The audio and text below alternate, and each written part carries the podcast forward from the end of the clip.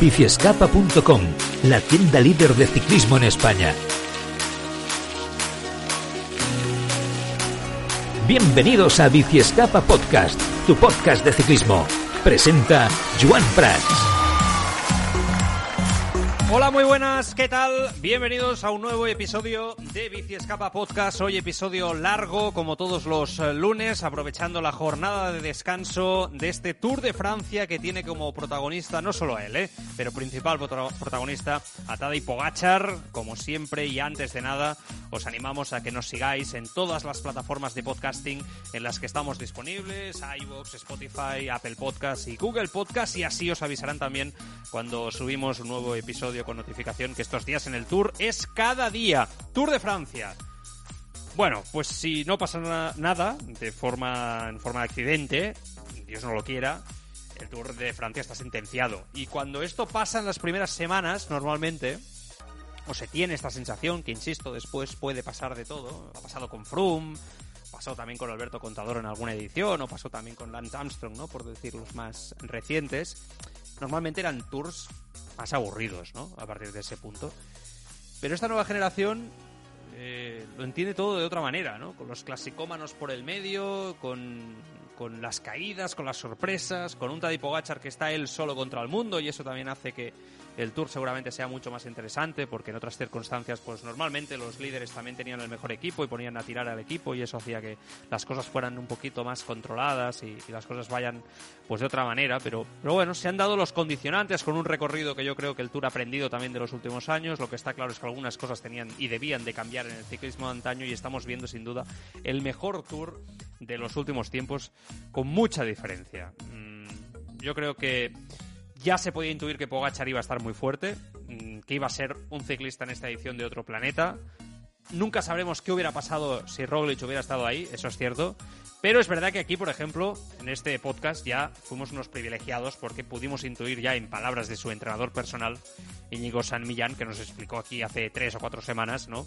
El nivel que iba a traer Pogachar y ya nos dejó entrever que la sensación era que estaba muy por encima de lo que él nunca había visto en ningún ciclista y que estaba a un nivel superlativo. La verdad es que va con 3, 4, 5, 6, 7, 8 marchas más por encima del resto y realmente nos está regalando momentos espectaculares. Especialmente mítica fue la etapa del sábado. Yo nunca había visto una sensación de dominio tan grande respecto al resto de esa, de esa manera. Estamos hablando que enfrente tenía los mejores escaladores del mundo. Carapaz es una bestia encima de la bicicleta y Pogachar prácticamente lo, lo humilló, ¿no? Bueno, la gran pregunta con este prodigio de 22 años es eh, que evidentemente para mí es lo más completo que han visto mis ojos como ciclista a nivel de completo, ¿eh? no, hablamos de palmarés, de completo. ¿eh?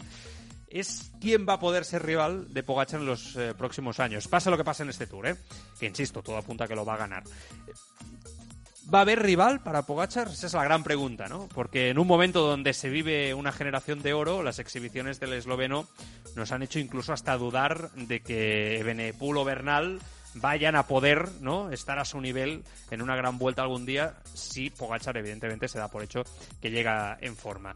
De cara al ciclismo español, en este día de descanso del Tour, Enric Mas está en una situación única de cara a entrar en el podium de París, justo a 29 segundos del tercer lugar que ahora ocupa Rigoberto Urán. Por delante está O'Connor tras su escapada del otro día y la pregunta de si aguantará ahí con los mejores.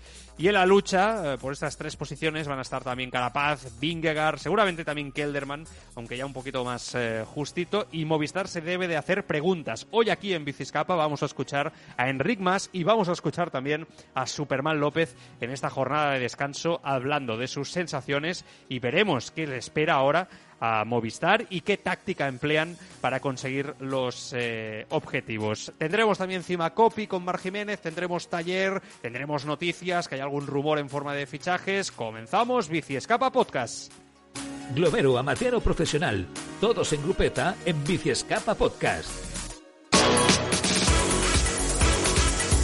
Esta semana, en ascenso y en descenso, En ascenso, va a ser esta semana para el propio Tour de Francia. Esta primera semana pasará a ser una de las mejores semanas de la historia del Tour. No ha habido día malo, día aburrido, día poco emocionante y se agradece muchísimo. Después de años donde el Tour perdía comba en emoción y combatividad, dejando paso al control de los equipos más potentes, el Tour ha dejado paso a una manera de entender el ciclismo gracias a una generación única que hace que este deporte sea el más emocionante del mundo si se juega al ataque como estamos viendo. Vienen años buenos buenos y espectaculares para el Tour y sinceramente ya tocaba. El descenso va a ser para Alejandro Valverde. Fíjate que me sabe mal darle el descenso, pero es que así lo creo, ¿no?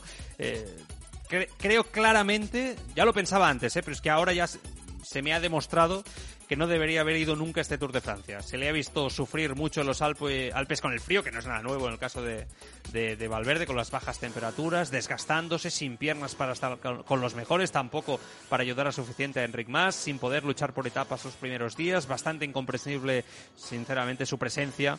Si su objetivo esta temporada son los Juegos Olímpicos de Tokio, donde este Tour solo le puede desgastar y cansarle, ¿no? Veremos si finalmente se baja o no de la bicicleta, pero el miedo de un Zue a ir a las grandes citas sin Alejandro Valverde empieza a hacerse empieza a hacerse un poquito incluso peligroso para el propio equipo de cara a esto, estas ediciones, grandes vueltas como el Tour de Francia. Esta semana da el hachazo. El hachazo lo podría dar Marsolé el año que viene. Se recupera de la caída en el Tour y, ojo, porque según desveló Carlos de Andrés en televisión española, en la retransmisión de la etapa, Marsolé tiene una oferta para fichar por el UAE Emirates de Machín y ser compañero de lujo para Tadej Pogachar. El equipo va loco por fichar a hombres de primerísimo nivel en la montaña para ropar bien a Pogachar, que claramente tiene peor equipo que sus rivales en Ineos o Jumbo o también incluso en Movistar. Solé acaba etapa, acaba contrato en Movistar y todo apunta a que fichará por UAE. En cambio, De la Cruz podría fichar por Movistar y hacer el camino inverso. La cima copy de Biciescapa. Hoy en la cima Copy con Mar Jiménez vamos a seguir repasando lo que queda por delante en las etapas más importantes de esta segunda semana en el Tour de Francia, evidentemente con el doble ascenso al Mont Ventoux el miércoles que ya comentamos en episodios anteriores. Hola Mar, Hola, escuchamos. pues sí, a partir de mañana vamos a repasar una a una todas las etapas hasta la próxima jornada de descanso que va a ser el próximo lunes para que así nuestros oyentes estén completamente informados. Vamos a empezar con la etapa número 10 de este Tour de Francia, la que va de desde Albertville hasta Valence con 191 eh, kilómetros. Y esta etapa empieza al pie de las estaciones de esquí de Saboya donde la calidad de las infraestructuras y también el ambiente acogedor de Albertville la convierte en una ciudad perfecta para coger un inicio de etapa del Tour, pero tenemos que tener en cuenta o saber que la antesala de los Alpes no va a enviar a los corredores hacia las cimas cercanas y también otro punto muy importante va a ser el trazado, que es claramente o está claramente diseñado para provocar una pugna entre velocistas, una lucha que pondrá rumbo hacia los valles del Isege y también el Ródano. Empezamos, eh, no, no empezamos, vamos con la etapa número 11. En este caso, una etapa muy importante, la de Sogués hasta Malusen eh, con 199 kilómetros y es que cinco años después de una visita ventosa más no poder, el Tour regresa con muchísimas ganas al Mont Ventoux, conocido como el gigante de la Provenza y convertido ahora en Parque Natural Regional con una extensión doble, en este caso la de Sol, casi inédita por cierto, y una meta situada en sus faldas. En la etapa número 12 tenemos este inicio en Saint Paul Tras Chateau eh, hasta Nimes con 159,5 kilómetros y es que tras un itinerario mágico por las hoces del Ardèche, recorridas por cierto por primera vez en su totalidad por el Tour, esta etapa debería terminar con un sprint masivo en Nimes, como ya ocurrió en 2019 con un tramo final idéntico. En cualquier cosa, más vale desconfiar y la ruta seguirá a campo abierto justo antes de Usés y el viento podría hacer de las suyas y abrir abanicos en el pelotón. En la etapa número 13 en este caso desde Nimes hasta Carcassonne con 220 kilómetros. Y es que desde el anfiteatro, perdón, romano, mejor conservado del mundo, hasta un casco medieval inscrito como patrimonio de la UNESCO, esta etapa seguirá la historia al pie de la letra. De hecho, al contrario de lo que podría sugerir eh, su situación geográfica, nunca había habido una etapa con meta en Carcassonne que haya terminado con un sprint multitudinario. Aviso para navegantes.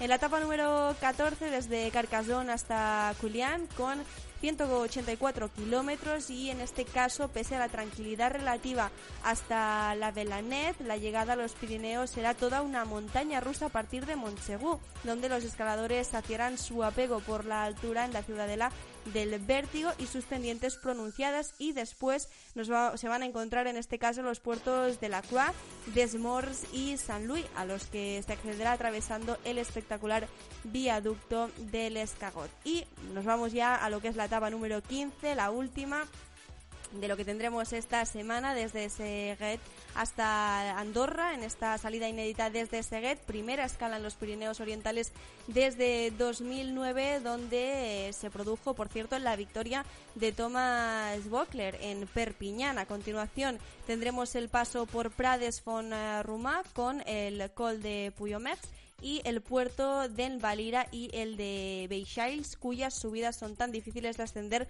como peliagudas de bajar, sobre todo porque el Principado de Andorra será al que vaya a coronar eh, lo que es el ciclista, el verdadero rey de la montaña. Llega el Tour de Francia a Bici Escapa. Sigue las postetapas de la prueba ciclista más importante del mundo en tu podcast de ciclismo.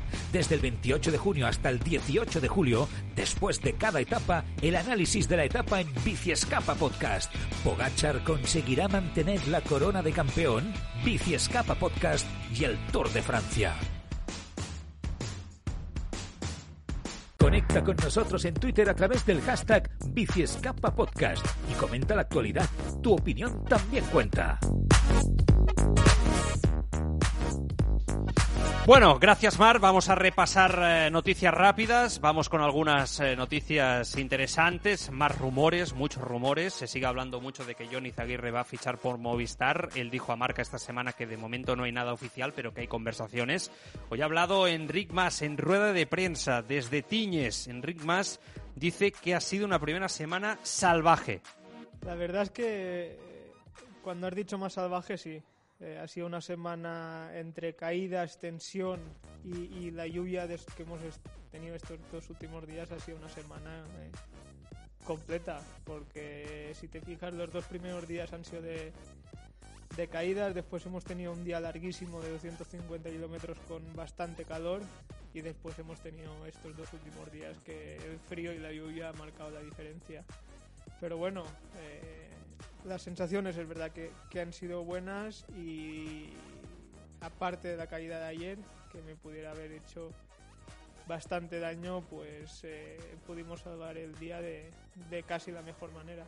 Un Enric Mas que tiene claro que el equipo debe moverse para conseguir el objetivo del podium, que recordar está a 29 segundos. Estamos en un, en un rango pequeño de, de tiempo que tenemos que, que, jugar nuestras bazas para estar en el podium. Y nos quedan los Pirineos y nos quedan algunas etapas llanas y la contrarreloj que, que seguro que marcarán diferencia.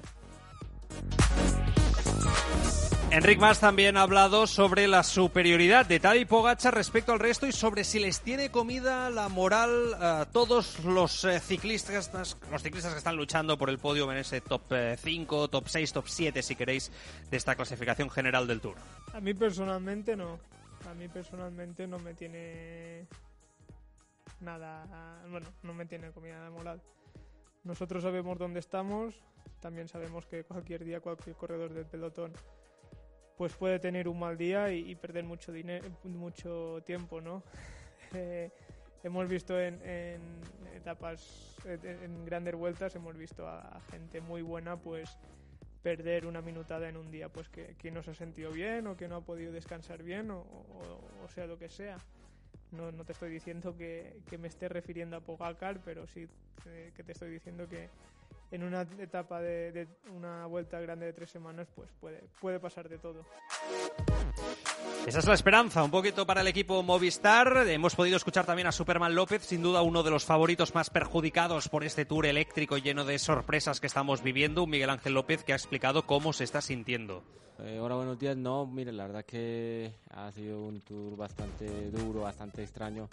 Y bueno, yo creo que no hemos tenido bastante suerte Hemos tenido una primera caída que al inicio nos hemos visto cortados por, por, las caídas por, y perdimos tiempo y eso nos ha bajado un poco la moral.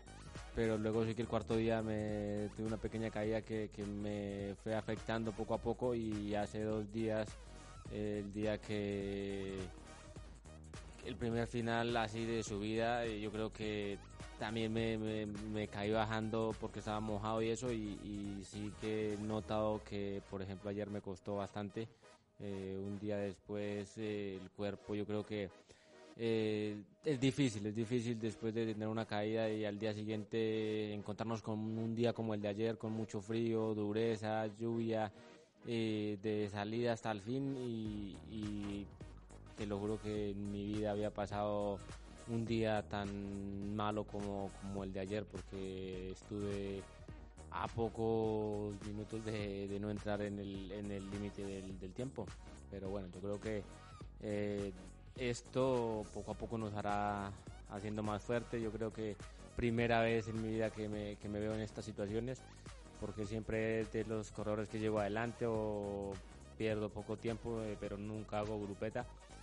Y al final, pues obviamente tenemos el día de descanso, eh, estamos fuera de combate total y la única la única opción, la única ilusión y alegría que tenemos es que tenemos a Henry ahí en las posiciones privilegiadas para seguir luchando por el podio y, estamos convencidos y él está muy convencido que, que, lo podemos lograr. Entonces, en base a eso vamos a seguir eh, eh, tratando de, darle una mano, pues yo personalmente cuando, cuando pueda, cuando el cuerpo eh, se reponga un poco, porque claramente que estos días atrás pues no he estado para, para mucho, ¿no? Yo creo que cuando físicamente no estás bien, eh, no puede, te da esa impotencia de no poder estar bien adelante para poder darle una mano al líder o, o algo, pero o, no, o, estás o no estás y así me ha pasado estos días. Ha hablado también sobre una posible renovación con Movistar, teniendo en cuenta, recordad, que solo firmó por un año de contrato. Yo creo que de momento eh, he encajado muy bien con el equipo, con todo el staff, con los compañeros. Eh, yo creo que eh, me aprecian bastante y, y, sí que se estaba en algunas conversaciones, pero no soy yo quien debe dar claramente esta noticia. Yo creo que un poco más adelante eh, lo tendrán. Bien, pues eh, los dos capos, ¿no? Junto con Valverde de Movistar que han hablado, tenemos las primeras convocatorias también de países para los Juegos Olímpicos de Tokio. Bélgica irá con un equipazo, ¿qué equipazo en los belgas? Van Aer, Evenepoel, Van Avermaet, que está muy bien, Benot, otro que también va fino, y Van Sevenan. Dinamarca irá con Fuxland, Asgreen, Valgren y Jules Jensen, no está mal. Ecuador, por ejemplo, ha confirmado a Carapaz y a Narváez, Portugal, Almeida y a Oliveira. Van der Poel ya piensa en los Juegos Olímpicos también después de retirarse del Tour de Francia, llevar el mayota amarillo y ser uno de los grandes animadores de la prueba en esta primera semana. Tras tres días de descanso, empezará sus entrenamientos en mountain bike, donde quiere conseguir medalla olímpica. Mark Cavendish sigue en carrera, recordarlo con el maillot verde, luchando para no quedar fuera de control en las etapas de alta montaña. Entró llorando en la última etapa en Tiñes, ¿no? Porque entró en el tiempo, entró en tiempo y el hombre no se lo podía ni creer. Está a dos victorias del récord de Merckx, con más victorias individuales en la historia del Tour de Francia con 34. Merckx dijo esta semana que perder el récord no le quita el sueño y que, un poco cabreadito, ¿eh, Merckx? Que aunque, que aunque se lo quite, nunca conseguirá ganar cinco tours o tampoco pasar 96 días de amarillo. Gracias por recordarnos lo grande que, que era Eddie Merckx, que ya lo sabíamos. Pero bueno, un poco cabreado por el tema del récord. Eh, repasar clasificaciones del Tour, lo hacemos cada día, ¿no? Hoy es programa largo.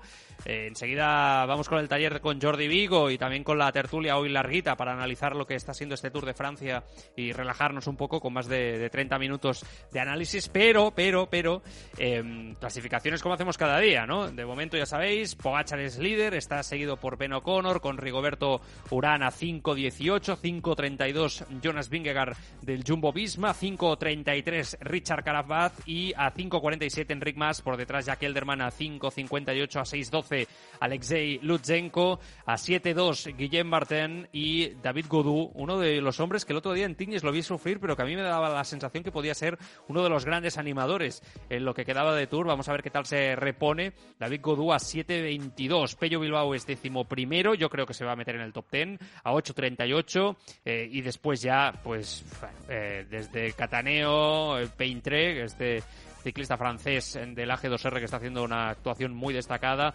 con Teuns, con Chávez, con Nairo Quintana que es decimosexto, Bonamur decimoséptimo, uh, Puls es decimoctavo, Luis Méndez decimonoveno, Van Aert es vigésimo ahora y, y, toda la clasificación general como, como os digo. La clasificación por puntos con Cavendish ahí como líder, vamos a ver si va a superar los Pirineos y se puede llevar el, el, verde, es líder con 168 puntos, si no, si Cavendish no supera eh, los Pirineos y llega fuera de control o, o, se baja de la bici después de intentar en las dos etapas de sprint de esta semana ganar ¿no? y igualar el récord de Dimers, Michael Matthews, que es segundo con 130 puntos, y Sonny Colbrelli, que se le está viendo bastante bien en la montaña, 121 puntos, se tendrían que jugar este, este mayor. Eh, la montaña, pues protagonismo para el reconvertido, ¿no? El bueno de, de Nairo Quintana, que ya ha dejado claro y ha entendido, ¿no? Una vez por todas, pues que su cuerpo nunca podrá ganar, en este caso, una, una general y que por eso y por ello, ¿no? En ese aspecto, pues eh, se centra ya en victorias parciales de etapa, porque yo creo que quiere conseguir victorias eh, de etapa y también ese maillot de puntos rojos, el mítico maillot de la montaña en el Tour de Francia, que oye, es un honor para un escalador nato como, como él. Otra cosa será ver lo que hace Nairo Quintana fuera de Arkea en otro equipo si es que no renueva por Arkea, que parece que no va a ser así, que va a buscar de nuevo un equipo World Tour. No sé si como líder único, eso se me antoja difícil, pero veremos si como eh, segundo ¿no? Eh, de a bordo y buscar ir como líder, poder tener acceso no solo a disputar también el, el Tour de Francia, sino también o Giro o Vuelta a España, ¿no? porque es verdad que eso le ha perjudicado al bueno de Nairo. Bueno, por repasar un poco las clasificaciones eh, y tenerlo, tenerlo claro, ya sabéis que mañana vuelve el Tour de Francia con esa etapa entre Albertville y Valence, como nos ha explicado antes Mar Jiménez. Seguimos, más cositas en Bicescapa Podcast, va. Porque te gusta mirar a la vida encima de una bicicleta. Te mereces la bici de tus sueños al mejor precio. Bici Escapa, un mundo de bicicletas. Hazte con todo tipo de bicis, accesorios, rodillos, vestuario, el mejor servicio y atención siempre con los mejores profesionales, las mejores marcas y los mejores accesorios en nuestras tiendas en Sabadell con más de 1500 metros cuadrados y en Girona con 800 metros cuadrados y también en biciescapa.com con servicio de entrega en 24-48 horas. La mayor exposición de bicicletas eléctricas del mercado. Más de mil bicicletas en stock. Un mundo de bicicletas en Biciescapa. Biciescapa.com, la tienda líder de ciclismo en España. Vamos con el taller. Enseguida saludamos a Jordi Vigo porque hoy, para aquellos que os gusta el ciclismo, eh, lo veis, lo disfrutáis delante de la televisión, pero no os atrevéis a dar el primer paso de empezar a rodar, os vamos a hacer un pack económico para principiantes con el que podréis empezar a dar vuestros primeros pasos, sentiros como Roglic o Pogachar, pero con una inversión más, eh, más reducida, eh, que en estos tiempos que corren pues es, eh, es importante y lo podéis encontrar como siempre en Bici Escapa y ahora sí, saludo a Jordi Vigo. Jordi, ¿qué tal? Muy buenas, ¿cómo estás? Bien, hombre, todo bien. Un día más aquí en el taller para poder daros consejos. No salimos de aquí, ¿eh? Todo el día ahí, ahí en el... En Todo el día. o, o, aquí o en la tertulia. Ah, es, es, nuestra vida, ¿eh? nuestra vida es esta. Bueno, oye, vamos con los componentes paso a paso, ¿no? De este pack para principiantes, ¿no? Pero con el que tendrán unas perfectas prestaciones para iniciarse en el mundo del ciclismo y ya después, con el tiempo, ¿no? Como hemos hecho todos en nuestra vida, dar otro paso adelante y cambiar de, de material algo más profesional y más caro también. No solamente Siempre. el ciclismo en eso, ¿eh? como, como quieras ir subiendo, va picando. Pero bueno, todo lo, lo explicaremos para aquellos amantes del ciclismo de carretera y también de, de montaña, ¿eh? para los dos eh, casos. Primero de todo, ¿qué bicicleta recomendamos para carretera y también para montaña? A ver, Jordi, dinos. A ver, más que recomendar bici, yo creo que lo importante, lo primero de todo es saber nuestro presupuesto, ya que es un factor clave para, eh, perdón, clave para poder Ujú. comprar una bici con una bici, con una vida más útil, en el sentido de que no se nos quede corta eh, a, a, corto plazo de salir o que nos pueda durar un poco más, ¿no? Me refiero a que si compramos una bici muy sencilla es fácil que en cuatro días la queramos cambiar por otra debido a que nos gusta mucho este mundillo y enseguida se nos ha quedado justa en prestaciones. ¿Tú entiendes una bici sencilla, Jordi, de que entre 700 y 1000 y pocos euros, por decir algo, así más bueno, o menos? mira, a, aquí en Biciscapa encontramos primeros precios en carretera de unos 900 euros. Más Perfecto. económico, a día de hoy ya, ya no tenemos nada, ¿no? Claro. Y en montaña el presupuesto sí que lo podemos bajar un poco más, ¿vale? Pero ya nos moveríamos entre 400 y 500. Ajá. ¿Qué pasa? Ah, si empezamos, ah, que, que para empezar los presupuestos son muy buenos, ¿no? Pero sí que es cierto que eh, un ciclista que cuenta que a lo mejor sale una vez cada dos semanas y este mundo le engancha y se encuentra que va saliendo tres veces por semana, claro, es una bici que, sobre todo en montaña, pues muchas llevan poco desarrollo, llevan suspensiones más sencillas y enseguida pues notamos que, que no vamos a más por el- debido al material que lleva la bici, ¿no? Y pues sí que es cierto que enseguida cambiamos antes la, la, la bicicleta. Y bueno, pero para empezar, con presupuestos, como he comentado, empezamos bien. Vale, venga. Seguimos. Eh, calas, pedales y botas, claro. ¿Cuáles recomendamos? Y precios también, claro. Me gusta, me gusta esta pregunta, sobre Venga. todo por el tema de los pedales. Eh. Hay mucha gente que cuando empieza no se nota segura, ¿no? Ya solo con empezar a pedalear, por Mm. falta de práctica, bueno, sobre todo en bici de montaña, ¿no? Claro, con lo que acostumbran a empezar con pedales de plataforma. Sí.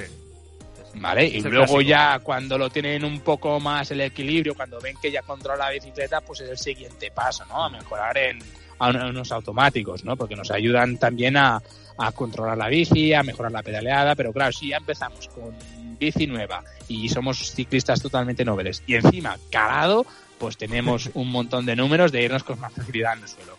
Pero, por ejemplo, en cambio en carretera sí que un cliente que ya ha tenido bici de montaña ¿no? normalmente ya empieza con automáticos porque ya digamos que en carretera es un cliente un poco más experimentado porque ya viene de la montaña, ¿no? Y muchos ya han tenido automáticos, con lo que ya empiezan directamente con, con la zapatilla automática. Hmm. Pero bueno, esto es un tema muy personal. Mm. Obviamente, el primer precio de pedal automático, tanto en montaña como en carretera, los podríamos encontrar a día de hoy entre 30 y 50 euros, ¿vale? Ajá. Tema zapatillas para automáticos, tanto en montaña como en carretera, sin contar algunas ofertas especiales que a veces tenemos, eh, acostumbran a partir de, una- de unos 80 a 90 euros. Muy bien, muy bien. Son precios razonables en ese aspecto y, y esas ofertas las tenéis en la web, ¿no? Entiendo, Jordi. Que... Siempre, siempre, siempre. Algún caso, o sea, algunas veces pasa ¿eh? que en algunas tallas concretas, algún modelo de años anteriores, pues ustedes pueden encontrar zapatillas por 40 y 50 euros, que esto es la verdad que a alguien que, lo, que le pueda cuadrar, sobre todo si está empezando, pues es un éxito. Ujú. Eh, Un día ya te explicaré, yo subiendo el, el Tourmalet, eh, Jordi. Yo- ¿Qué te pasó? Bueno, me pasó un tío con, con pedal. Es que no sé cómo le llaman, el pedal. sea, que no lleva con calas. Con pedal de plataforma. de plataforma, pero y yo flipando, Vale. tío.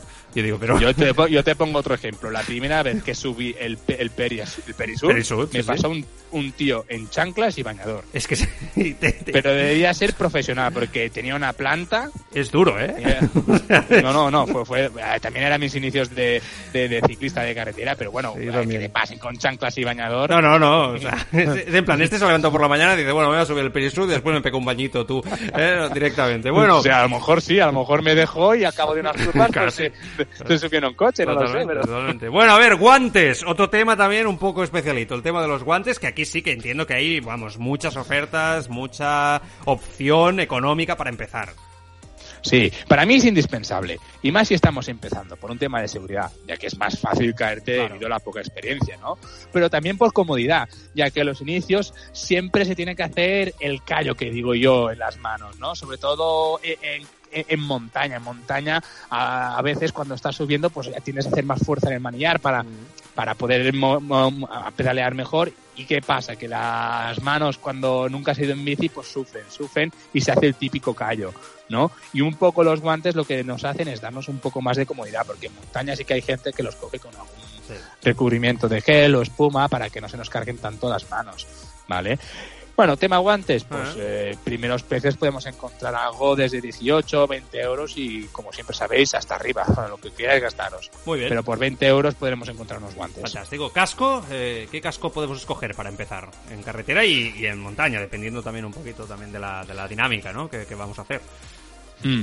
A ver, uno que sea homologado siempre, Ajá. para que tenga las mínimas de seguridad, ¿vale? Eso es importante. No nos compremos algún casco, por muy económico que sea, para llevar casco. ah, con un casco de me vale. Si no es homologado y un día, por desgracia, le damos uso, podemos tener un susto, ¿vale?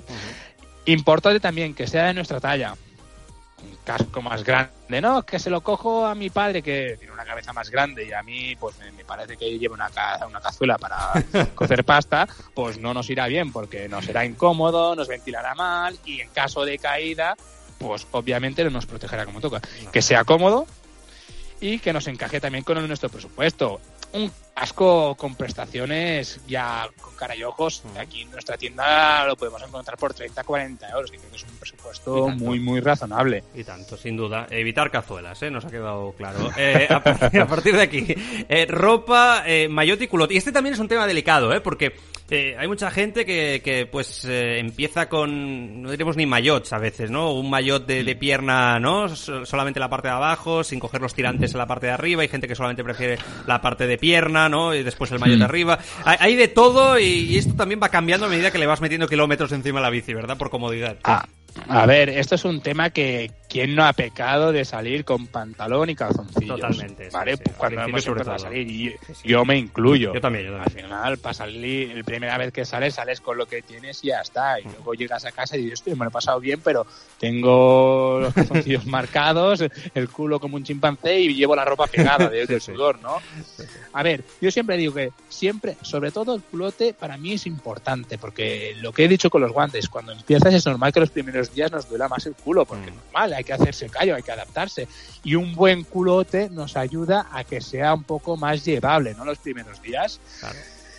Y bueno, y siempre poder comprar un conjunto de culote mayor para empezar está bien. No hace falta que nos gastemos mucho dinero, a, a menos en el maillot, ¿vale? Hmm. Primero todo porque se pedalea mucho mejor, ya que nos queda ajustado, nos podemos enganchar, nos enganchamos menos con, sobre todo en montaña, con, con, eh, con zarzas y cosas de estas, y sobre todo que ahora en temporada de verano la transpirabilidad no tiene Oh. nada que ver con una sudadera, una camiseta de algodón o una camiseta técnica que podamos utilizar en el gimnasio, se nota muchísimo. Pero bueno, que mucha gente ha empezado así y no hace falta que se lo vendamos, ya lo ven ellos. Sí, Cuando sí. llegan a casa que, que, que están húmedos y se enfrían y todo, pues para mí es importante. Ya sí, siempre cuando nos podamos comprar, hay quien, quien empieza y se compra 500 euros en la bici, luego el casco, que el casco es obligatorio, hay que tenerlo en cuenta que el casco fuera de vía urbana es obligatorio, o sea que lo tenemos que llevar sí o sí. Los guantes y todo el resto no es obligatorio, es recomendable. Con lo que al final, cuando empieza uno, llega hasta donde puede llegar y sale con lo que tiene, ¿no? Claro.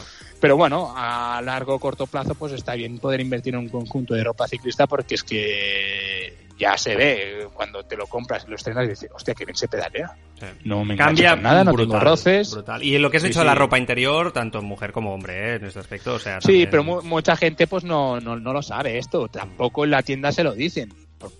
¿Sabes? Yo, yo no lo digo nunca porque Ya. ya, lo doy... Ah, si me lo preguntan, os entonces lo digo. O si veo algún ciclista amigo que tengo confianza, digo, hostia, vas... Ah, sí, que no se llevan. No, hombre, no. Y prueba de ir sin ellos. Ya verás qué bien que vas. Sí, sí. Pero es normal, ¿eh? Estas cosas son totalmente normal. Nos ha pasado a todos, todos. y es una cosa que seguirá pasando. Y tanto, sin duda. Eh, evidentemente, eh, no ponemos en este pack eh, ni potenciómetro ni otros gadgets de, de nivel ya alto, ¿no? Pero unas gafas sí, ¿verdad? Porque yo es que lo encuentro necesario. Eh, no sé, ¿qué- ¿cuáles recomendamos? Y las gafas, insisto, son muy importantes, ¿eh? Mm. Hombre, tema potenciómetro y estos gadgets, podríamos, ¿por qué no? Sí, Dependiendo de los presupuestos. para ¿no? empezar, Si Jordi, empezar no. a tope, ¿no? Que no nos falte de nada. No sé yo. O sea, este ya va muy fuerte, ¿eh? Globero, dejará, dejará de ser globero rápido este ya. Si va con Eh, hay, potenciómetro. hay gente, nos encontramos casos, ¿eh? Porque, a ver, cuando el dinero no es un problema Ah, no, y el claro. amigo le ha dicho que tiene que empezar con esto, Sí, sí. Empiezas y empiezas a tope ya, claro. Desde el primer señor. día. Pero bueno, referente al tema de las gafas, Sí. tienes toda la razón. Unas gafas son importantes por tema de seguridad, ya que nos protegen de los insectos, ramas, polvo, barro, etc., de, todo lo que pueda. Y también recordar, eh, bueno, recordar que hace unos días hablamos de, de este todo tipo de Correcto, gadgets, correcto. O sea que si quieren y quieren saber más, pueden escuchar un podcast anterior. Exacto. Pero bueno, decir así un poco en general que encajen sobre todo en nuestra cara, ¿vale? Que hay veces que hay gente pues, se compra gafas muy grandes o muy pequeñas y claro, al final las gafas tienen que protegernos nuestra cara, tienen que encajar bien, ¿vale? Que no nos bailen, hostia, sobre todo en montaña, cuatro botes y ya estás eh, con las gafas en el suelo, pues Y vaya, también en carretera en descenso, ¿eh, Jordi? Yo he ido alguna vez con gafas así un poco sueltas y también no es nada, no es nada cómodo, ¿eh? es muy molesto, ¿eh? También en carretera. No, no, sobre todo hay que probárselas. Y que la lente tenga una mínima calidad. Sí, ¿vale? sí. Que a veces por ir con unas gafas muy económicas, pues que no veamos bien o que nos brille demasiado con el sol o mil cosas más, Mm. ¿vale? Eh, En, en- nosotros en tienda hemos llegado a tener gafas desde 35 o Bien, 30 qué bien. euros que ya tienen una mínima calidad. No Muy hace bien. falta que nos vayamos a, a la última tecnología para empezar, ni mucho menos, pero encontrar una gafa con un poco de calidad pues no nos repercute en presupuesto Qué bien, muy elevado. qué bien. Y no hace falta decirlo, ¿no? Pero si eres miope o cualquier cosa, eh, eh, graduar la gafa, que también se hace. Que... Sí, correcto, correcto. Eso sí que hay, hay que ir a centros más especializados, Exacto. tipo ópticas, pero, pero que sí, sí, por supuesto. Eh, mm, aparte de todo esto, eh, un buen bidón, ¿eh? porque este el tema del bidón, hay bidones buenos y bidones muy malos, ¿eh? hay que decirlo también, ¿eh? todos hemos tenido alguno de estos que a los dos días se te sale el agua por la, ¿no? Por el encaje de las dos partes que dices, pero este bidón de dónde ha salido, o sea, de verdad, o sea, que Sí, pierde agua. sí, sí, sí. nos Tema bidones. eh, tema bidones es importante. Llevar agua es indispensable para nuestras salidas, sobre todo ahora en verano. Es importantísimo tener la cantidad de agua necesaria para no deshidratarnos. Sí, sí. Tema bidones, pues tenemos bidones específicos para verano, que yo ahora es el que uso cada día. ¿Y ¿En qué diferencia tiene? Sí, eso te voy a decir, ¿qué, qué Correcto. diferencia? Pues que llevan, llevan un aislante térmico en el Ah. interior en el que algunos pueden llegar a conservar la temperatura hasta cuatro veces más que un bidón convencional. Ah, qué chulo, ostras. Sí, ah, pues sí, ahora, esto ahora, ahora, ahora, ahora os cogeré uno en la web. Está en la web, ¿no? Ahora os voy a comprar uno. Sí, sí, sí, sí. Puede- puede- puedes encontrar diferentes Ah, pues aislamientos. Hay algunos que ah, también son más caros, ¿eh? No, Bueno, si pero- un bidón convencional son 4 euros, a lo mejor el de cuatro veces más puedes llegarte a gastar 25 Claro, euros. bueno, pero vale la pena, vale la pena. cuando vas a hacer una, una salida larga, porque Hombre. pegas un trago de agua y no estás bebiendo El sopa. otro día me pegué yo una salida larga y de horas y tal, y al final realmente es que al final da, la- da la sensación que el agua que estás ingiriendo eh, te va a dar... la- a mí personalmente Sí. voy con miedo, digo, a ver si me va a perjudicar después dolor de Eh, barriga ma- ma- o algo. Sí, ¿no? Ma- ma- perjudicar más que ayudar. Eh, ¿eh? Exactamente, exactamente. Sí, pues, pues esto vale la pena porque, a ver, estos bidones los guardas para que empiece a hacer calor, pues los uses en, en temporada, ¿no? En Claro. invierno no, no hace falta. Y la verdad es que cuando los descubres, porque también hay gente que no, no sabía que existían, pues la verdad es que es todo un éxito y vale la pena pagar lo que piden porque Muy bien. la verdad es que funcionan funcionan muy bien. Muy bien. Luego también, Sí, como decíamos, eh, para condimentar también el agua, porque una cosa es hacer una salida de un par de horitas y la otra cosa es que hay mucha gente que, a que se empieza a aficionar, pues venga, vamos a hacer tres, cuatro salidas. Y a veces con agua no es suficiente, ¿no? Ya porque el cuerpo quema, ¿no? Sales Claro. minerales y hay que irlos recuperando. Pues bueno, pues poderlo condimentar con alguna suplementación como electrolitos o sales minerales es importante, es importante, ¿no? Para poder mantener un buen rendimiento encima de la bici y no sufrir los temibles calambres que mucha gente sufre de ellos. Mm, Y, po- y uno de los, de, de los motivos es por tema de deshidrata- deshidratación, ¿no? Pues que bebo agua, pero a lo mejor Isotónicas, minerales geles no también, recuperas. ¿no? Eh, toda Sí, la suplementación sí, que tenéis ahí en Bicescapa, ¿no? Un poquito, pues todo esto al final. Llevar un par de geles si vas a hacer una salida de cuatro horitas, ¿no? Eh, eh, llevar sales con, con el agua, ¿no? Un poquito alguna isotónica para ir combinando. la- esto es la- suficiente. las, las sales, bebidas isotónicas son importantes, sobre todo ahora con calor y salidas largas, porque es lo que den bien, por mucho que a veces comas bien, pero las barritas o los geles a lo mejor no tienen el aporte de, sales minerales que puedas necesitar. Sí. Con lo que condimentar algún bidón de agua de los que llevemos con un poco de sales, la verdad es que lo notaremos. Y después siempre algún recuperador, ¿no? También puede ser muy interesante, ¿eh? Yo en mi caso, por ejemplo, me va bien, ¿eh? Eh, al llegar a un poco de recuperación y tal, también va bien. Sí, sí que va bien porque al final eh, también depende de las veces que salgamos por Claro, semana. claro. Si salimos un par de veces, pues no hace falta, eh, pero claro, hay quien que se aficiona mucho sale cada día y luego encima tiene que pegarse las horas de trabajo de Sí. pie. Yo creo que después, Pues a partir de cuatro salidas punto- a la semana, ¿eh, Jordi? Yo creo que Sí. el recuperador ya este, empieza a ser este punto Sí. este punto se, ne- se nota mucho hombre algún día tendríamos que hacer un podcast de alimentación porque la quieras. gente no se da cuenta a ver los que quieran buscar el rendimiento encima de la bici ¿eh? Sí. quieran ocio pues no, obviamente parar a comerse una butifarra con, con patatas ya lo sabéis. es el mejor suplementación, ¿no? que para eso salimos en bici. Pero quien quiera sacar un buen rendimiento en la bici, la alimentación es importante y temas de recuperación ya nos contamos. Pero bueno, este tema lo podemos dejar Y tanto. para un próximo podcast, que creo que puede ser interesante. En biciescapa.com tenéis todo lo que comentamos aquí con Jordi, que sigue con nosotros. Jordi, gracias. A ti. Globero, amateur o profesional. Todos en grupeta en Biciescapa Podcast. La Pájara, la tertulia ciclista de Biciescapa. Qué ganas tenía yo de relajarme, de analizar en esta jornada de descanso con nuestros tertulianos lo que está siendo el mejor Tour de Francia de los últimos años, sin duda, con Pogachar como protagonista, principal protagonista, pero no solo él, ¿eh? también la manera de entender la carrera por parte del resto de ciclistas y una época que parece que va a ser interesante los próximos años. Saludo. Para empezar, a Iván Vega de joanseguidor.com. Iván, ¿qué tal? Muy buenas, ¿cómo estás? Hola, buenas tardes. Muy bien, todo muy bien. Descansando. Está bien, ¿eh? Sí, hoy descansando, ¿eh? Porque yo también siento un Descansando alivio hoy. ¿eh? Sí, la verdad es que sí, se agradece. Sí, Bueno, sí. bueno. Ahora, ahora analizamos el tour. Eh, sigue con nosotros Jordi Vigo. Jordi, muy buenas de nuevo. Buenas, ¿qué tal? Y hoy debuta también Marcos Pereda, escritor y periodista especializado en ciclismo. En ciclismo. Eh, Marcos, ¿qué tal? Muy buenas, ¿cómo estás? Hola, muy buenas, ¿qué tal? Bueno, eh, os dejo caer, si queréis, una primera valoración de cada uno de lo que estamos eh, viviendo. La gente y los oyentes ya están muy cansados de escucharme a mí, eh, porque cada día estoy dando la tabarra aquí con el tour y el resumen de la etapa. Por lo tanto, eh, empiezo por, por Iván, que, bueno, yo te he ido leyendo un poco ¿no? en joanseguidor.com y estoy bastante de acuerdo con todo lo que estás diciendo. Realmente da la sensación que te lo estás pasando muy bien, ¿eh, Iván? Sí, hombre, estamos de enhorabuena. Está siendo una carrera, mm, eh, bueno, pues que se ha centrado en varios nombres y esos nombres no han defraudado. Al final, si os dais cuenta, estamos hablando de los mismos ciclistas de los cuales ya estábamos eh, diciendo cosas durante la primavera.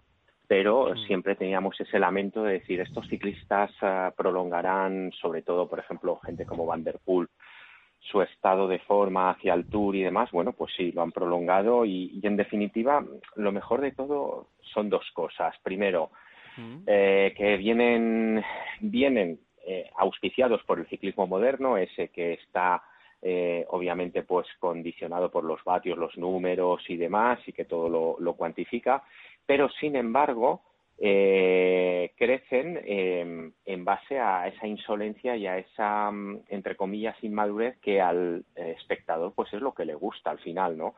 Hablaba hoy con, con una persona en Francia que no sabe si es un tema de las marcas, si es un tema de, de los equipos, del propio tour, pero sí que se habían dado cuenta que el ciclismo así no podía seguir, no podía seguir eh, siendo un deporte completamente robotizado por un equipo como estos años ha sido el Team Sky poste- y su secuela que fue el, el Ineos y que tenía el, se tenía que ofrecer algo más porque en definitiva las audiencias también estaban cayendo, ¿no? Y por suerte tenemos eh, este panorama, un panorama de ciclistas que vienen, que corren cada día como si no hubiera un mañana, que no piensan en que esto es una vuelta de tres semanas. Van der Poel se ha retirado, pero por el camino ha dejado pues una primera semana realmente excepcional. Y la última percepción es, eh, y este, este tema también lo he cotejado con varias personas y además personas que llevan muchos años escribiendo de ciclismo, el hecho de que Pogachar desprende sabor a, a leyenda. Es un ciclista Sí, que sí. viene a marcar una época. Esto no significa que el año que viene cambien las tornas, aparezca otro fenómeno y pueda eclipsarle, pero a día de hoy la sensación que dio Pogachar en la suma de la contrarreloj más la etapa de montaña, la, la, la del Gran Bognar en los Alpes, eh, fue la misma que pudo, entre comillas y salvando las distancias, que pudo trasladar Miguel Indurain en su segundo tour en Luxemburgo, dando a entender un mensaje muy claro, que es mientras yo esté en la salida, a vosotros os va a costar un riñón ganarme si es que me ganáis. Hmm. Eh, eh, una pregunta. eh, ahora, ahora hablan evidentemente también Marcos y, y- Jordi, pero Iván, de lo que has dicho, solamente una pregunta. ¿Te da la sensación que si los Pogachar, los Van der Poel, los Van Aert, por decirte los tres, que quizá no están quizá más locos, ¿no? Para entendernos, eh, y rompen la carrera de esa manera desde lejos, fueran eh, más mayores, mm, estuvieran, no sé, cerca de los 30 años, correrían de otra manera. Eh, También depende de lo 29, que 30 tengan a la espalda. depende también lo que tengan a la espalda, lo que tuvieran a su espalda. Ellos vienen ahora a llenar el casillero y con un apetito voraz y no y nada les satisface. La clave es que Van der Poel eh, logra la etapa, pero no estaba contento solo con la etapa, quería el amarillo. Y una vez tuvo el amarillo, se aferró a él en la contrarreloj, cosa que muchos lo dábamos por amortizado para la contrarreloj. Y en previa de la montaña eh, lució ese amarillo en una escapada, atacando a 220 kilómetros de meta. Es que es una auténtica locura en un ciclismo que estamos hablando de resúmenes y llegada y, exacto, de extractos en YouTube, eh, ofrecer mm tres, cuatro horas de ciclismo como las que nos ofrecieron el viernes, es un lujazo, es un lujazo y algo inédito en nuestra generación. El otro día hacía recuento de las últimas grandes etapas de, de ciclismo que hemos visto en los últimos 30 años y están todas muy alejadas del presente. Este año ya hemos tenido dos, que son las dos del viernes y el sábado han sido excepcionales, sin olvidar que la del domingo también ha sido muy bonita. De tal manera que, bueno, pues eh, algo sí que parece que ha cambiado y, bueno, lo estamos disfrutando. Sin duda. A ver, eh, Jordi, te escucho. Eh, valoración de esta primera semana un poquito más, ¿no? Del Tour de Francia. Bueno, para mí esta semana ha sido totalmente diferente y, súper divertida respecto a otros tours. como bien decía Iván, la incursión de, de Van der Poel, de, de Van Aert, Pogachar le dejamos un momento aparte, me gustaría destacar ellos dos, han hecho una primera semana totalmente espectacular, eh, que no ha habido ningún día, que digo yo, de siesta, ¿vale? A lo mejor hubo un momento, un día concreto, pero la verdad es que se me ha pasado una primera semana brutal, excepcional, con ganas de la siguiente etapa, porque es que cada día era una sorpresa la verdad, Van Der Poel ha dinamitado esta primera semana. Yo creo que ha logrado un mejor éxito de lo que creo que venía a buscar, ¿vale? Porque al final ha tenido muchos días el maillot amarillo, hasta días que creo que él mismo y su equipo no veían claro que lo podían mantener, como fue el día de la crono, que estuvieron hasta las tantas de la noche mejorando su posición, y luego el tema de las ruedas, que mucha gente sabe que tuvieron que ir a buscarlos a Andorra y todo, Alex Wood y todo. Y luego la siguiente etapa después de la contrarreloj, que fue excepcional, que junto con Van los dos dinamiteros, eh, parecía que disfrutaran, que se lo pasaban bien, que se divertían, y la verdad es que fue una etapa de 249 kilómetros que en la vida nadie se podía haber imaginado que ver los 250 kilómetros sería una maravilla, apoteósico, para enmarcar, para volverla a ver. O sea, de verdad que fue una de las mejores etapas que, recuerdo en el Tour de Francia. Y luego, si hablamos de Pogachar, eh, creo que tenemos la suerte a día de hoy de que tenemos el mejor corredor del mundo en el equipo que no es el mejor. Las cosas cambiarían y creo que se volverían bastante aburridas si imaginaos que algún día Pogachar termina en el Ineos. ¡Buf! ¡Qué asco! Eh, a la que coge el, el maillot amarillo, mantener el trenecito y se acabó. Esperemos que no pase nunca, ¿eh? que Pogachar nunca tenga un equipo como, como se merece, porque es que si no ya será, pienso yo, que muy aburrido. Pero bueno, también es lo que estamos diciendo. Llevamos una semana de tour. Creo que Pogachar lleva un par de exhibiciones y me gusta pensar que las exhibiciones se terminan pagando, ¿no? Con lo que creo que no está del todo sentenciado. Pero bueno, visto lo visto, tampoco me gustaría apostar en contra de Pogachar, ¿eh? Ya lo hemos hablado más de una vez por Twitter, ¿eh, Joan? no te la juegues, Jordi, no te la juegues. ¿eh? Es mi consejo, no te la juegues, no te la juegues. A ver, Marcos, te escucho. No sé si tienes algo a añadir también a lo que ha comentado aquí eh, el amigo Jordi Vigo comentando eso, ¿no? Que si Tadej y Pogachar fichar algún día por otro equipo, esto es especular por especular, quizá la situación sería diferente. Es verdad que eh, Ineos parece que ha cambiado, ¿eh? Respecto a esa manera que tenía de controlar las carreras en los últimos, en la última década. Marcos. Sí, bueno, esto, estos son ciclos. Yo creo que tenemos, eh, en cierto sentido, la memoria un poco, un poco frágil, ¿no? Porque eh, al final nos estamos olvidando de que eh, esto así de salida podía, podía amenazar con ser también un, trenecito como el de los últimos años, ¿no? El, año anterior, eh, y no han pasado ni 12 meses con el tema este de la pandemia, eh, nos vimos tres semanas por Francia detrás de detrás del loto, detrás de, los chicos estos de amarillo y de y de negro. Y este año si hubiera si hubiera rendido mejor Roglic o si no hubiera tenido esas desgracias o si no hubiera visto mermado su rendimiento, pues nos podríamos haber visto abocados a, a algo parecido.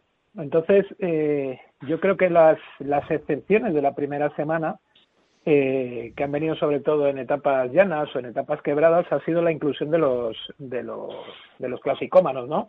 Que han venido haciendo cosas como, como hacían normalmente antes, lo que pasa es que llevábamos prácticamente una década donde los clasicómanos por el Tour aparecían para, para saludar, para firmar y para sacarse fotos. Hmm. Y estos dos, Van Aert y Van Der Poel, pues eh, parece que venían con otras intenciones. Aert yo creo que incluso se le llegó a pasar por la cabeza tirar, tirar para la general, a ver si conseguía un bidonazo o algo.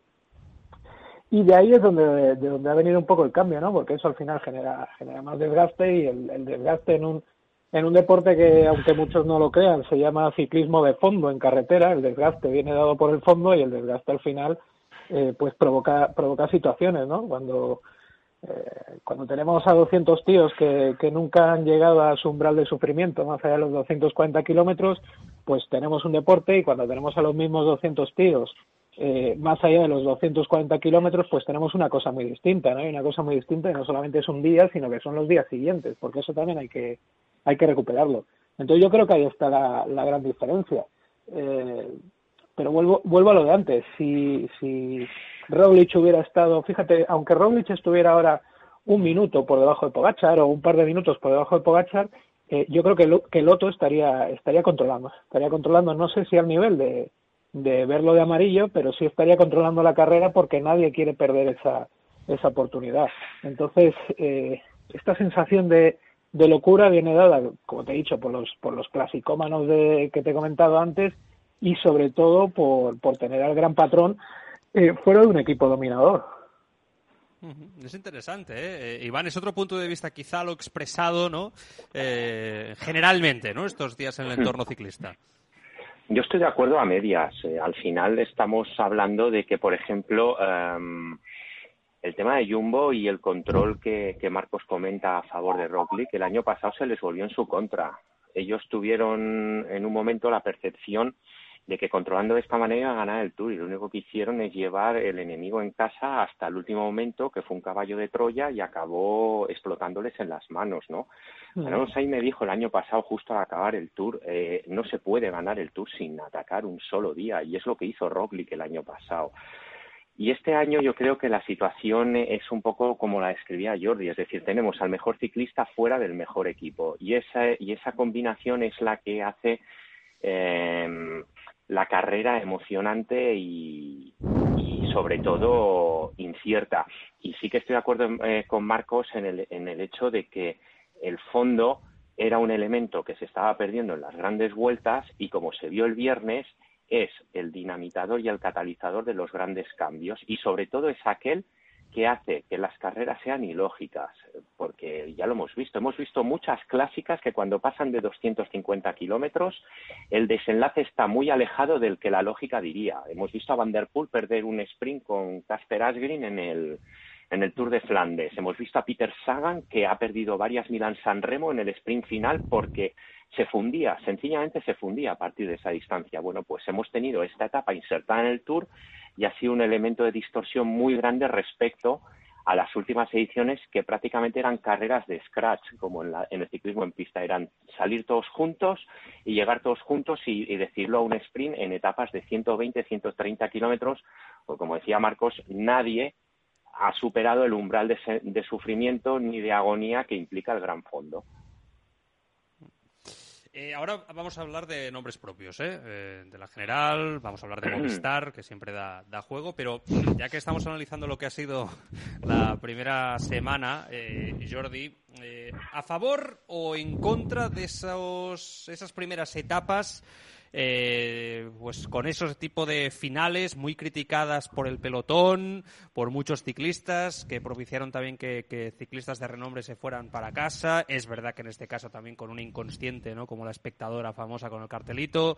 Eh, bueno, finales también pues que pican para arriba, ¿no? Quedan juego, un poco también alejados a lo que son las primeras etapas habituales del Tour de Francia. Buscar alternativas y da la sensación que en el pelotón bueno, se ha puesto el grito en el cielo, ¿no? Por, por ese recorrido, por poner eh, alguna, algún final en bajada, ¿no? Con eh, estrechamientos y rotondas en, en, el centro de poblaciones, eh, que también es verdad que, que, al final si queremos, eso lo digo yo, ¿eh? Que si queremos que el ciclismo, ¿no? Al final de estas poblaciones pues también financien y paguen, etcétera, pues vamos a tener que asumir ese riesgo también, ¿no? Pero bueno, no sé, es un tema que también hoy, que es día de análisis, Jordi, quiero conocer el punto de vista de todos. ¿A ti qué te ha parecido? A ver, eh, yo creo que de cara al organizador es complicado, ¿no? Poder hacer etapas que, primero de todo, contribuyan al interés económico de la carrera, ¿vale? Porque al final siempre se basa en eso que contribuya a que el espectador pues se sienta atraído ¿no? por el recorrido, que creo que eso lo cumplió, vamos, de, con creces, porque yo no había manera de que me desenganchara de la tele. Y que a la vez contente a los corredores. Eh, creo que estas tres partes es complicado, ¿no? Tenerlo a todo contento. Y si al final un Tour de Francia particularmente es por intereses económicos, porque no nos engañemos, los ciclistas corren porque hay marcas que ponen dinero para que se vean sus productos, para que ganen, etc, etc, etc, etc ¿vale? Eh, creo que es importante dar espectáculo. Ahora bien, eh, si se puede minimizar el máximo posible y, y, garantir la seguridad de los ciclistas, pues creo que no hay que despreciarlo, ¿no?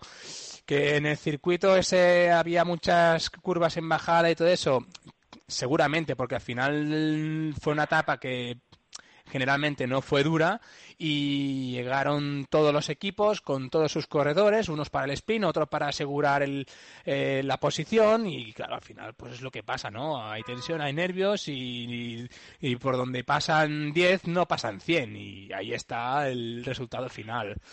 Bueno, uh, yo por, por, por, mi parte, por como espectador, yo, a ver, al final la tensión de ver y, y, ves lo que pasaba, pues me gustó. Ah, no me gustaría ponerme a la piel del ciclista. O sea que eh, es hmm. complicado, es complicado. Hmm. A ver, Marcos, ¿qué te ha parecido? Sí, yo, yo es que no he visto tanta peligrosidad. Yo lo, lo, lo, escribí el otro día y me, me, cayeron hostias por escribirlo, pero no he visto tanta peligrosidad. Lo que, lo que veo es un cambio, un, un cierto cambio de, muy relacionado con lo que dices tú también, ¿no? Con, que han cambiado las carreteras, eh, ha cambiado también el ciclismo y ahora, bueno, pues si, si estamos, eh, si vendemos carreras para eh, casi de, diferencias de, juveniles, con, con, con el, entre el primero y el décimo minuto en, en París, estoy exagerando, que tampoco, tampoco nos volvamos muy locos, pues perder 20 segundos el primer día es una tragedia. Bueno, en el Tour 97 todos los favoritos perdieron tiempo y si nos vamos más lejos, Pei Colgado en el primer Tour que corre llega a 10 minutos a la, a la, a la montaña, entonces todos quieren estar, todos quieren estar delante. Eh, yo quitando dos o tres detallitos, lo que decías de, de las llegadas en bajada, sobre todo, que a mí me parece una cosa muy, muy peligrosa, eh, y evidentemente intentar quitar eh, o intentar minimizar las curvas ya en, en, los últimos dos, tres kilómetros cuando van todos metiendo codos a, a, todo lo que dan, por así decir, eh, yo es que no lo veo tan peligroso. Quiero decir, el ciclismo toda la vida se, se, compitió por este tipo de carreteras. Lo que es peligroso es eh, hacer ciclismo solamente por autovías. Y es peligroso, eh, a lo mejor no para los ciclistas pero de hoy, sino para los ciclistas de dentro de 10 años que a lo mejor, eh, como no va a haber ciclismo nadie, porque el ciclismo por autovía es una cosa horrorosa y espantosa, eh, los ciclistas dentro de 10 años cobrarán 10 veces menos, tú y yo no estaremos aquí hablando y estaremos todos comiéndonos los mocos y lamentando lo que pudo, lo que pudo haber sido y no fue, diciendo, ay, ¿por qué no criticaríamos en su momento? Yo entiendo que los ciclistas lo critiquen, eh, está casi en su papel, pero bueno, eh, hay muchos o, en ciertos momentos deberíamos estar o deberían ellos estar más callados cuando eh, transigen con cosas mm, extraordinariamente más peligrosas y extraordinariamente más eh, permite, la, permite la expresión, esclavistas casi, eh, y luego eh, en cuanto en cuanto tienen la más mínima la, la, más mínima carretera sin cunetas pues parece que nos metemos que nos metemos la llorada. A mí es que me ha gustado mucho la, la el recorrido. De los primeros días me parece un recorrido precioso y un recorrido precioso para andar en bici y yo entiendo que es mucho más seguro eh, dar vueltas al velódromo que tengo yo casi enfrente de mi casa pero es que eh, a mí me parece muy aburrido y, y, verlo me parecería muy aburrido, yo creo también. Y aparte que es que es otro deporte. El que le gusta el ciclismo en pista tiene ciclismo en pista por la tele. Claro. Bueno, interesantes ¿eh? posturas. Eh, Iván, ¿qué? A mí sí que me gustaría añadir en este, en este punto, eh, primero, la queja, la forma de hacer la queja, mm, principio de etapa, un parón, eh, una queja que en definitiva lo que demuestra es que ni siquiera el colectivo ciclista se pone de acuerdo en cuál es el auténtico problema. ya ves. Y después, por otro lado, a, todo lo que habéis dicho de las carreteras y demás, que es que son las de toda la vida, hay que añadirle otro tema y es una presión inhumana porque cada líder o cada, o cada corredor con opciones a ganar el Tour necesita estar con sus ocho compañeros en fila india a partir de X kilómetros hasta llegar a meta. Y a ellos les añades a todos los velocistas que necesitan estar protegidos con sus ocho compañeros delante. Entonces, al final, tenemos que donde hace 30 años eh, disputaban a full los últimos 30 kilómetros eh, 20 corredores, ahora tenemos igual a 60 corredores para la misma anchura de carretera. ¿Qué ocurre? Que no caben todos. A todo eso le añades factores como los desarrollos y demás y que se va mucho más deprisa y tenemos el cóctel explosivo de, las caídas que hemos tenido, que salvo la provocada por esa espectadora imprudente, el resto han sido mm, fruto propio de la carrera. Y como bien decíais, todos los años siempre hay favoritos que llegan perjudicados a, a, la, a la montaña. Sí que es verdad que se ha dado la circunstancia que este año cuantitativamente ha habido más caídas y más afectados. Bueno, al final no deja de ser una estadística, pero yo creo que la crítica del, colectivo ciclista debería empezar por sí misma, es decir, eh, es, eh, sostenible este nivel de estrés al, al que, que, nos imponemos en las llegadas del Tour para acabar espiñados en la primera curva complicada porque queremos entrar 30 tíos a 65 por hora eh, todos juntos, porque no podemos ceder un ápice de cabeza en ningún momento, quizá eh, convendría un poquito empezar a, a, mirar por ahí y no tanto por las carreteras, porque al fin y al cabo la Bretaña es la región que es y todos sabemos cómo está configurada.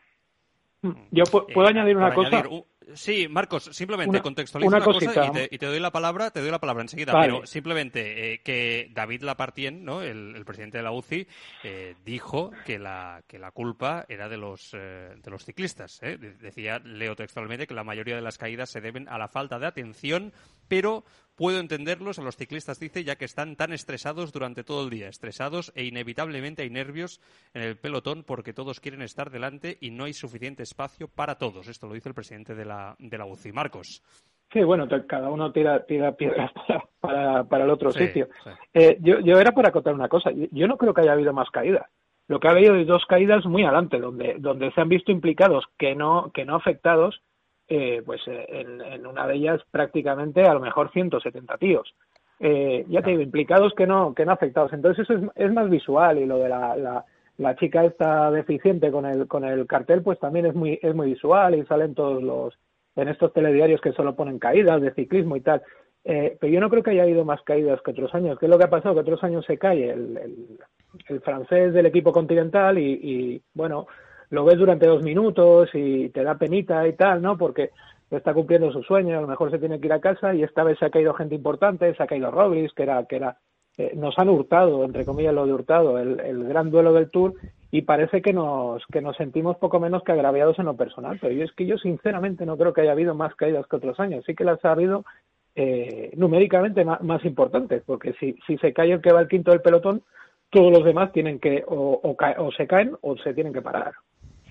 Cuantitativamente yo sí que vi una estadística en, en Twitter en la cual sí que se hablaba de más caídas. Pero bueno, que a ver, que, que ha habido más caídas porque este año ha salido así. Al final, eh, no significa que este año ah, se hayan dado los condicionantes diferentes a otro año, más allá de esta chica del, del primer día. Pero sí que hasta la etapa 3, que las grandes caídas tienen lugar hasta la etapa 3, sí que la estadística reflejaba que estaban por encima de, las ediciones anteriores. Estoy hablando de la 15, 14, la 16, la 20, la 13, y es una, es una estadística que viene, que, que, que hemos podido contemplar en Twitter. Eh, venga, va, más cositas. Eh, antes de preguntaros por Movistar, Jordi, ¿va a aguantar Ben O'Connor, el de AG2R, ahí en la lucha por el podium o, no? ¿O crees que los Pirineos o incluso pasando por el Mont Ventoux eh, no va a estar ahí con los, eh, con los mejores? No es un mal ciclista, todo lo contrario. No, no, como bien tú dices, no es mal ciclista porque al final últimamente ya vemos que está haciendo buenos resultados. Pero bueno, a lo mejor me equivoco, ¿eh? pero yo creo que a Ben O'Connor de momento le queda grande, le queda grande porque primero de todo no se lo esperaba, es una fuga consentida que yo creo que ha sido un fallo de los equipos, ¿vale? Porque al final si ves un tío que se puede colocar delante de la general, no puedes permitirle que te coja tres minutos de ventaja, porque va a costar, ¿no? Pero indiferentemente, de esto, eh, O'Connor tampoco es especialista en crono, ¿vale? Es mm, de, de los favoritos al estilo más, pues puede ser hasta que haga peor crono, porque ya se le vio que fue en la precarrera antes del Giro los Alpes, ah, no sé, no sé qué, qué, qué gran vuelta fue, que estaba en podio y por la crono eh, bajó dos o tres posiciones este año. Queda mucho tour, quedan dos semanas. El AG2R tampoco es un equipo para poder eh, controlar ni poder echarle un cable. A ver, me sorprendería mucho que pudiera aguantar la segunda o tercera plaza, pero bueno, al final creo que es un tour de sorpresas, con lo que no hay que darlo tampoco por perdido. Marcos, O'Connor. Bueno, yo si, si tuviera si tuviera que decir que mojarme te diría que no te diría que no aguanta porque al final lo de ayer sí que me dio una impresión de, de un, un, cierto consentimiento. Yo tampoco lo entendí muy bien porque porque dejaron tanto tiempo pero bueno eh, pero sí que parecía que, que, había más mecha no en el grupo atrás. Otra cosa es que él eh, ayer demostró un, una osadía y demostró una eh, bueno, pues unas ganas que estos días en ese grupo tan grande, en ese, en ese banquito de 10 o 12 tíos que, que van escondidos detrás de los gregarios y tal, pues no se han visto. Entonces, si, si, si sigue habiendo esa misma filosofía entre los de atrás, pues, pues sí que se puede colar. Ahora, yo creo que en un, en un cuerpo a cuerpo eh, tiene todas las de perder.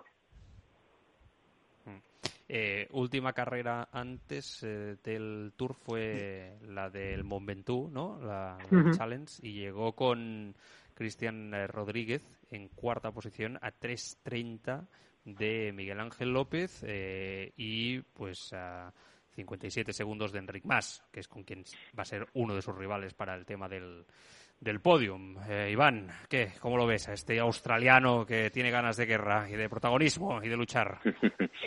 Bueno, es eh, como, como decían, ¿no? En el cuerpo a cuerpo obviamente no hay color. Los que están por detrás de él yo creo que le pueden superar, pero eh, minar tres minutos no es tan sencillo. Hay que, hay que trabajar y sobre todo, muy importante, y es algo, una actitud que estamos viendo entre los aspirantes al podio, porque esa es otra. Eh. Me ha sorprendido mucho escuchar ya directamente a gente de Ineos, a gente de Movistar, hablar directamente de luchar por el podio es decir, ello en su fuero interno ya no existe la posibilidad de, de ni siquiera probar a Pogachar cuando una carrera es larga y mil circunstancias se pueden dar.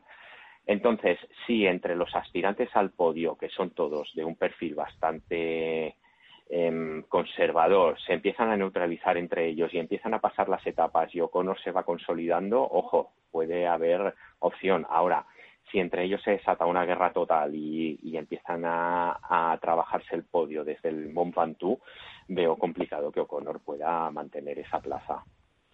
Hmm.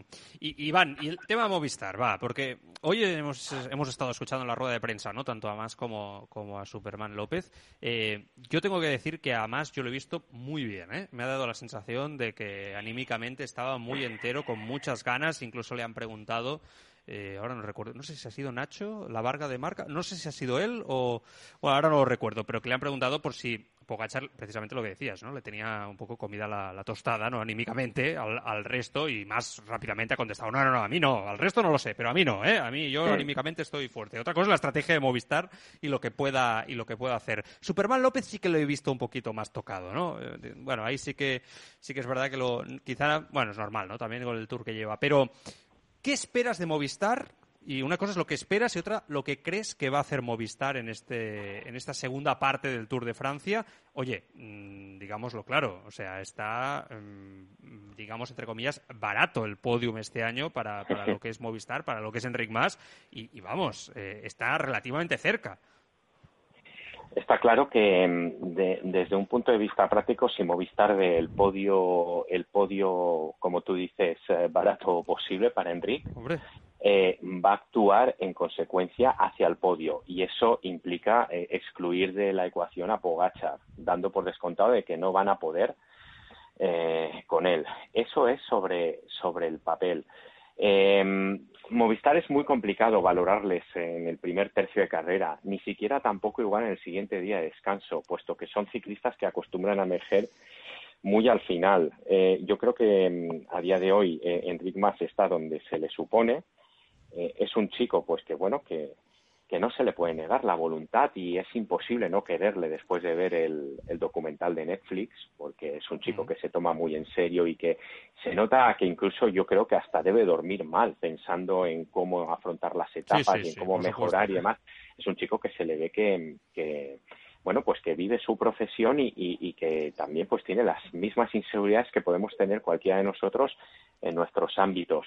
Pero yo creo que eh, la gran lectura de Movistar en, este primer tercio de Tour es que Miguel Ángel López, pobrecito, le ha tocado todo, pero es que con él ya llueve sobre mojado. Al final, eh, el problema de Miguel Ángel López es imaginarnos una carrera en la cual haga limpio, en la cual llegue a la montaña, pues con las, uh, digamos, uh, todas las intenciones del mundo y sin percances, ni averías, ni caídas, ni nada, y ver de qué es capaz. Lo cierto es que, bueno, llegaba en una forma espectacular, como se vio en la carrera que acabas de mencionar, la del Mont Ventoux, mm. y bueno, pues es, esperemos saber qué da de sí en este, en este último en este último momento de Tour, pero sí que es verdad que yo creo que Movistar si ve clara la opción de, de Enric Mas para el podio va a ir a por eso. Y eso implica que no vamos a ver al Movistar más espectacular, que por otro lado siempre ha sido un, corre eh, siempre ha sido un equipo que ha, trabajado por objetivos y si ha tenido que amarrar, no ha tenido ningún problema en ser conservador. Es verdad. Eh, Jordi, eh, el tema también, añado, ¿eh? eh hablas sobre Movistar, pero añado también el tema de Valverde. Si, si creéis que se va a bajar de la, de la bici con el tema de los Juegos Olímpicos, que eso yo creo que está ahí, es un tema, ¿no? Que puede pasar en algún momento. Bueno, yo con tema Valverde. Mm, bueno, creo que nunca, ahora a lo mejor corregirme, pero creo que nunca le he visto abandonar si no ha sido por una caída o por otro tema. O sea que dudo que. Bueno, es que yo, yo, soy, yo, parto de la base, Jordi, que no tendría que haber ido este Tour de Francia, pero ese ya es otro, bueno, otro eh, debate eh, que podemos Eso creo que más o menos todos lo teníamos bastante claro, ¿no? Porque al final, si Valverde no está en su mejor momento, que es ir a ganar una etapa y que parece que este año en el Tour no va a ganar ninguna etapa, eh, normalmente tampoco es que colabore mucho con el equipo, con lo que, bueno, al final es perder un, una persona para que trabaje. Pero bueno, revolviendo un poco en el tema Movistar, yo creo que Enrique, eh, la primera parte de la semana, tuvo el primer día suerte porque libró la caída de, de, vamos, con pura suerte. Luego también sí, sí. los otros dos días, gracias a Cortina, que lo llevaba, como ya comentamos, en, en, brazos, pues la verdad es que quedó muy protegido. Pero creo que estos últimos dos días ha tenido dos caídas que ha librado, porque al final ha parecido que no tiene secuelas de la, las dos caídas, pero ojo, que se ha ido dos veces al suelo.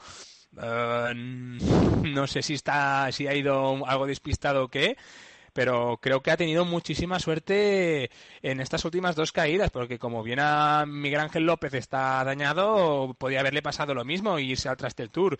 Y luego, sobre todo, comentar la estrategia de Movistar, que no se duerman, porque estoy viendo que desde el tercero hasta el octavo están en un minuto. Y ojo, ojo, ojo, que incluye Rigoberto Urán y Jonas Vinengar. No puedes llegar con el mismo tiempo o tiempo perdidos con ellos a la crono, porque te van a meter un minuto o dos. Con lo que yo creo que en Ring más, y, y, aparte que contando que O'Connor está a tres minutos, o sea que si nos relajamos y vamos a solo por el tercer puesto, lo tenemos crudo, porque tenemos a dos claros aspirantes que en el día de la crono tienen un puntito más. Con lo que yo creo que Movistar está obligado, obviamente, conociéndolos van a dejar de lado Pogachar, y ya Pogachar está a otra liga, pero están obligados a trabajar por el podio. Y creo que desde esta misma semana, porque al final O'Connor tienen trabajo, pero sobre todo tienen que meterles algunos segundos a Urán y a, Vingegaard, porque es que si no, no. Bueno, y, y, aparte que hay Carapaz, que Carapaz es el más combativo de, de este grupito.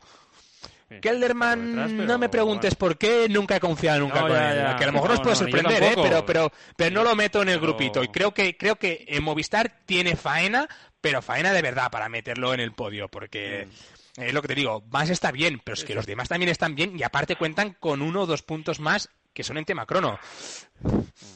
Bueno, y aquí la gran pregunta, Marcos, es también saber si más eh, tiene más piernas, ¿no? Que Vingegaard, que Rigoberto Urán, que Carapaz, porque al final sin eso va a ser difícil, si no.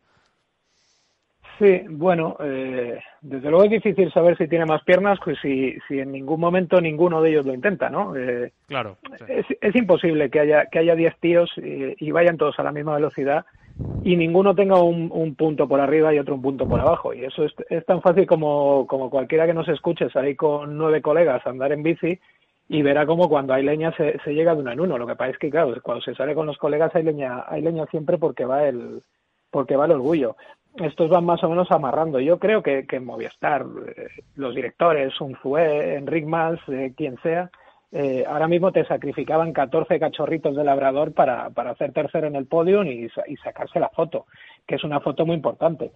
Y creo que por que por galones lo tiene lo tiene ahí, porque yo veo delante mucha gente que debería ir cayendo por su por su propio peso. Lo que pasa es que claro, eh, también las manzanas caen por su propio peso cuando están maduras, pero tienes que agitar un poquito el, el árbol. Eh, así de por sí, a no ser que te venga la ventolada, no, no se van a caer. En principio debería, debería estar, deberían estar tanto él como Carapaz, eh, digamos que, tiene, que curricularmente están un punto por encima de, de los otros eh, tipos que, que pululan por ahí, ¿no? Están un punto por encima de Durán, que, que ya tiene una cierta edad, y de Vingegaard, que, que se le ve un poquitín verde, están un punto por encima de Kelderman, que yo tampoco es un, una persona que, que, me produce una total desconfianza. El año pasado cuando, se, cuando estaba ahí arriba en el Giro eh, no, no, no, tenía ninguna ninguna duda de que, de que iba a acabar cagándola. Eh, no, no sé por qué, es una, es una, es una impresión personal. Entonces, yo, no, yo creo eh, que todos tenemos esa sensación sí, ¿eh, con él. Pobre sí, Kelderman. Sí, sí, bueno, sí, pare, parece majo y tal, y es, es amigo de sus amigos, divertido y soñador. Es como, como eh, delgadito, pero no mucho, ¿no? Como, como ponen en la claro, tele. claro. No, no, no te sé decir, pero es esa sensación de que en el momento que la cosa se ponga un poco seria, cuando, cuando pasemos de. Cuando, cuando nos quitemos los rollines de atrás y, y la banda sonora eh, quitemos eh, Verano Azul y empieza a sonar metálica, Kelderman se va a ir a tomar por saco y, y va a quedar a un mundo. Pero vamos, que, que, igual me sorprende, además es un tío que, que otra cosa no, pero da gusto verle rodar porque es muy, es muy elegante. A mí es verdad que si no atacas nunca y no, y no llegas al 100% elegante, le, a mí me pasa mucho. Exacto. Que como voy sí, muy despacito, sí. voy todo elegante encima de la bici. Lo jodido es ir elegante cuando, clase, como ya ¿no? ni buño, ¿no? Claro. En los peores momentos, sí. Exacto. Bueno, es simpática, ¿eh? o simpático, ¿eh? lo que se dice toda la vida, ¿eh? en según qué situaciones. Eh, Sí, un nombre, sí. y con eso acabo. Eh, Iván, Nairo Quintana, eh, ¿te está gustando esta reconversión de Nairo Quintana, luchando por el maillot de la montaña ya de forma definitiva, tirando la general?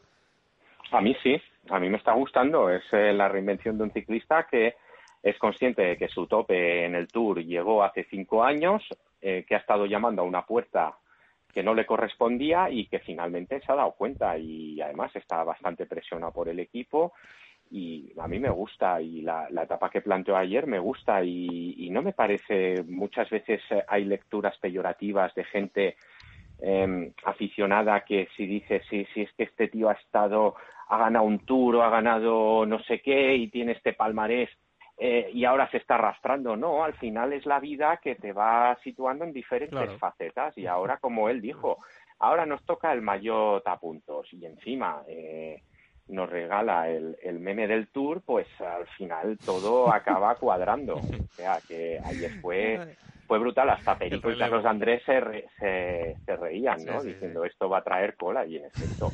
A mí me parece muy bien que al final cada uno se acabe ubicando donde las fuerzas y sus posibilidades le ponen. No sé, ¿alguien quiere añadir algo sobre Nairo, Jordi, tú mismo, no? Supongo que también Yo el meme creo de- que de Iván relevo la moto. Ah, hostia, esto, es- esto fue buenísimo, pero es que me- de verdad no sé si tiene un, un tic o algo Nairo, pero a lo mejor debe ir todo el día así. ¿sabes? Sí, le sí. abre la puerta a una mujer y le, hace- y le pasa al codo para que, para que pase, no sé. Oh, pues vigila ahí el temita, ¿eh? Bueno, Pero bueno, yo Eh, un poco, eh, eh, Iván ya creo que ha resumido el tema de Nairo. Sí, ¿no? Yo ya sé que te vas a enfadar conmigo, pero creo que hay que destacar un poco a Mark Cavendish, ¿eh? A Cavendish Bueno, que se le sí, está claro. poniendo el tema a tiro. Con, con la gran casilla de sprints llega que había no queda nadie. Ojo, ¿eh? Sí, sí, sí, no, no, es verdad, es verdad. O sea, a ver, a ver si, no, Marcos, los 34 victorias de Merckx, Hmm. que parece que mucha gracia no le hace a Merckx. Sí, no, ni, ni, ni a Mes, ni, ni a mí, ni a nadie con dos dedos de frente. Es, es como po- es como darle el Nobel de Literatura a Leticia Sabater, son cosas que uno no puede no puede entenderlas. A ver si con un poquitín de suerte sale la cosa fuerte en, en el Moventus y a mí Mark Cavendish, que es una, es una persona que me, que me cae también fantásticamente y, además la isla de Man parece un sitio muy bonito, pero, pero que, le, que le eliminen o algo porque eh, porque no, hay, hay, hay cosas que deben estar, que deben estar en su sitio y, el sitio de Cavendish no es como Recordman del Tour. veremos qué pasa. Oye Marcos, me ha encantado, ¿eh? Cuídate mucho, gracias. Venga, muchas gracias. Un saludo. Eh, Iván, eh, te seguimos leyendo cada día, ¿eh? En joanseguidor.com, las redes, estamos ahí a tope. Cuídate mucho, disfruta del tour. Un abrazo fuerte. Un abrazo, fuerte. Gracias, igualmente. Eh, Jordi, eh, lo mismo, ¿eh? Como siempre, más taller la semana que viene, a comentar por Twitter. Bueno, contigo hablo casi cada día, así que... Vaya, vaya, vaya. Con Eres mi mujer. Venga. Sí, casi. Venga. Hasta la próxima semana. Hasta luego. Hasta la próxima. Tertulia de lujo hoy aquí en Bicescapo Podcast. Ya habéis visto, ¿eh? Nivelazo y analizando lo que ha sido esta primera semanita del Tour de Francia. De momento hoy, día de descanso, análisis. Mañana volvemos con más ciclismo y el análisis de la etapa de mañana en el Tour. Cuidaros mucho. Adiós. Llega el Tour de Francia a Bici Escapa. Sigue las postetapas de la prueba ciclista más importante del mundo en tu podcast de ciclismo. Desde el 28 de junio hasta el 18 de julio, después de cada etapa, el análisis de la etapa en Bici Escapa Podcast. ¿Pogachar conseguirá mantener la corona de campeón? Bici Escapa Podcast y el Tour de Francia.